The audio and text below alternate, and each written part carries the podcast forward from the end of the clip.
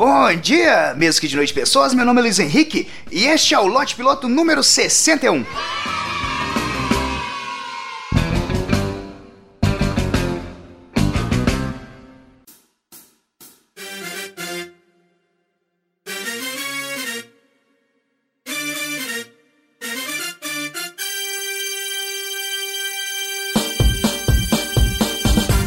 Uns oito meses atrás, eu comprei um carro, meu primeiro carro. E assim, eu tô gostando bastante. Você pegar o carro, dirigir por aí sem rumo, só colocar uma música para tocar e esquecer o preço da gasolina que tá exorbitante, que eu já vendi um rim e que eu não posso vender outro. Mas é muito bom, de verdade, muito bom. Mas assim, tem uma coisa que eu não gosto e serei julgado demais por isso, é dar carona. Apesar de eu fazer, porque sei que é uma situação de merda ficar no ponto de ônibus, cara, eu odeio dar carona.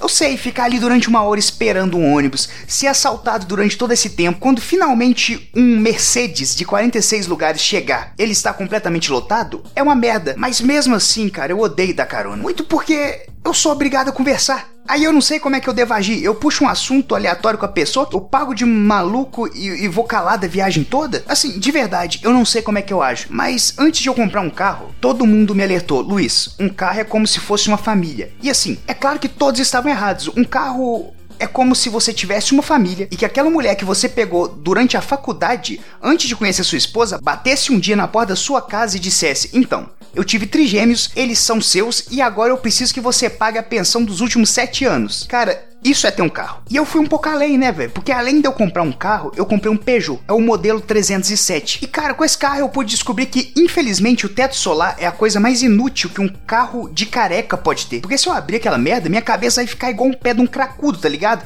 Vai virar uma fritadeira minha cabeça. Mas assim, como eu disse, eu comprei um Peugeot. E esses dias até postei no stories do meu Instagram. Se você não me segue no Instagram, é LHVAS com um Z só. Me sigam lá. O primeiro careca que você vê que tá escrito LHVAS sou eu mesmo. E assim, eu postei no stories que o chaveiro da Peugeot tava custando 120 reais, velho. Isso aqui é mais foda, se estão vendendo é porque tem gente que compra. Quanto que custa para fazer um chaveiro? Sei lá, 5 reais? Porra, estão vendendo por 120. É melhor vender chaveiro do que carro. Então fecha a fábrica e começa a fazer chaveiro, irmão. Cara, 120 reais no chaveiro. Quando eu li isso, de verdade, eu achei muito mais barato comprar uma criança chinesa e botar ela para segurar a chave para mim. Sei lá, no aniversário eu levava ela pro McDonald's, no Natal comprava uma lembrancinha e é isso aí, velho. Mais barato que o chaveiro.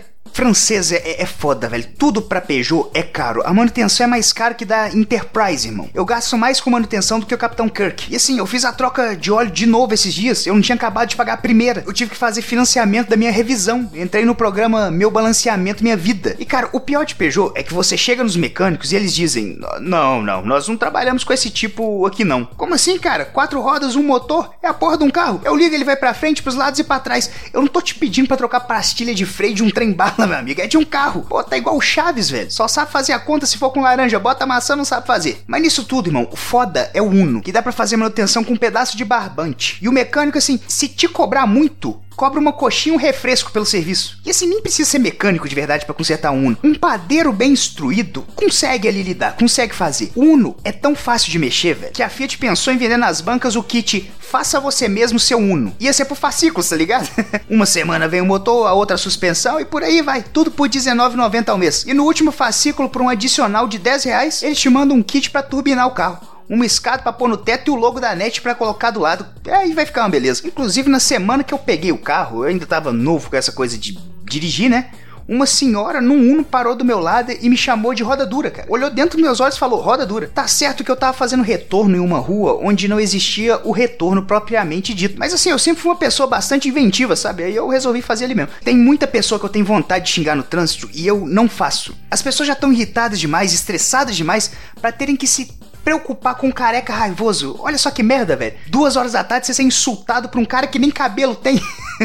que audácia. Então é por isso que eu não xingo ninguém no trânsito, cara. Eu só abro exceção pros caras que acham uma ideia sensacional cortar as molas do carro, velho. Ah, Luiz, mas é para deixar mais bonito. Velho, o carro veio com mola por algum motivo. Por algum acaso tu vê companhia aérea podando asa de avião para ficar mais estiloso? Não, não vê.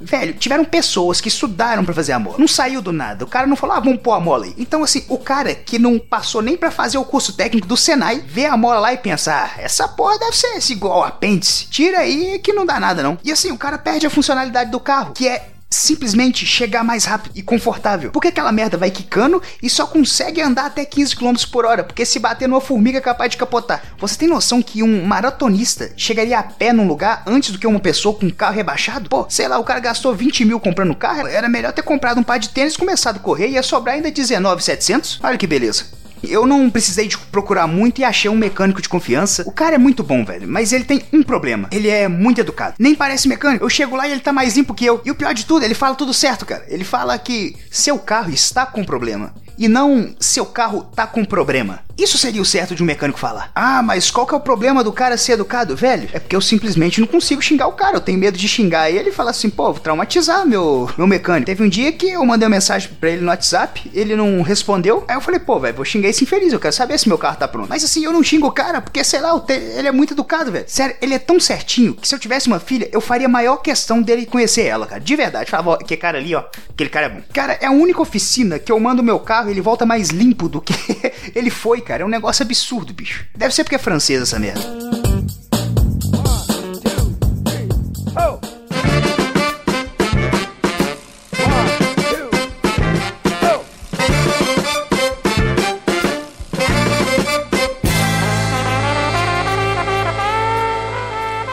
É isso aí, pessoas. Espero tenham gostado do episódio. Se você gostou, compartilhe e mostre para seus amigos inimigos, pessoas que você talvez nem goste tanto, pessoas que você gosta bastante. Compartilhe a palavra. Me segue no Twitter, que é LHVasco com dois. Me segue no Instagram, que é LHVasco com Z só, porque lá eu consegui exclusividade. Escute os outros programas aqui do Galera do Hall, que são sensacionais. Eu sei que você deve estar pensando, porra, não é possível existir um programa mais sensacional que o Lote Piloto. É complicado, mas eles tentam, cara. Os programas deles são bons também.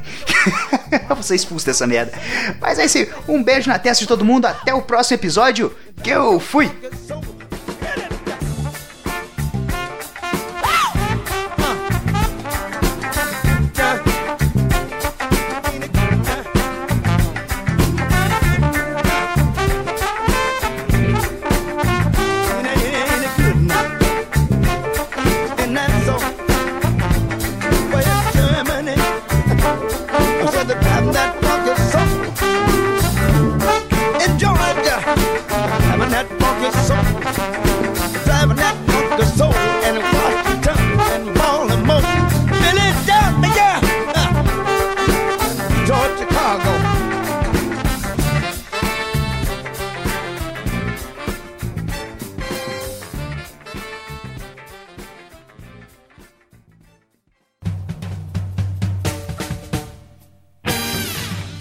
Acessem galera do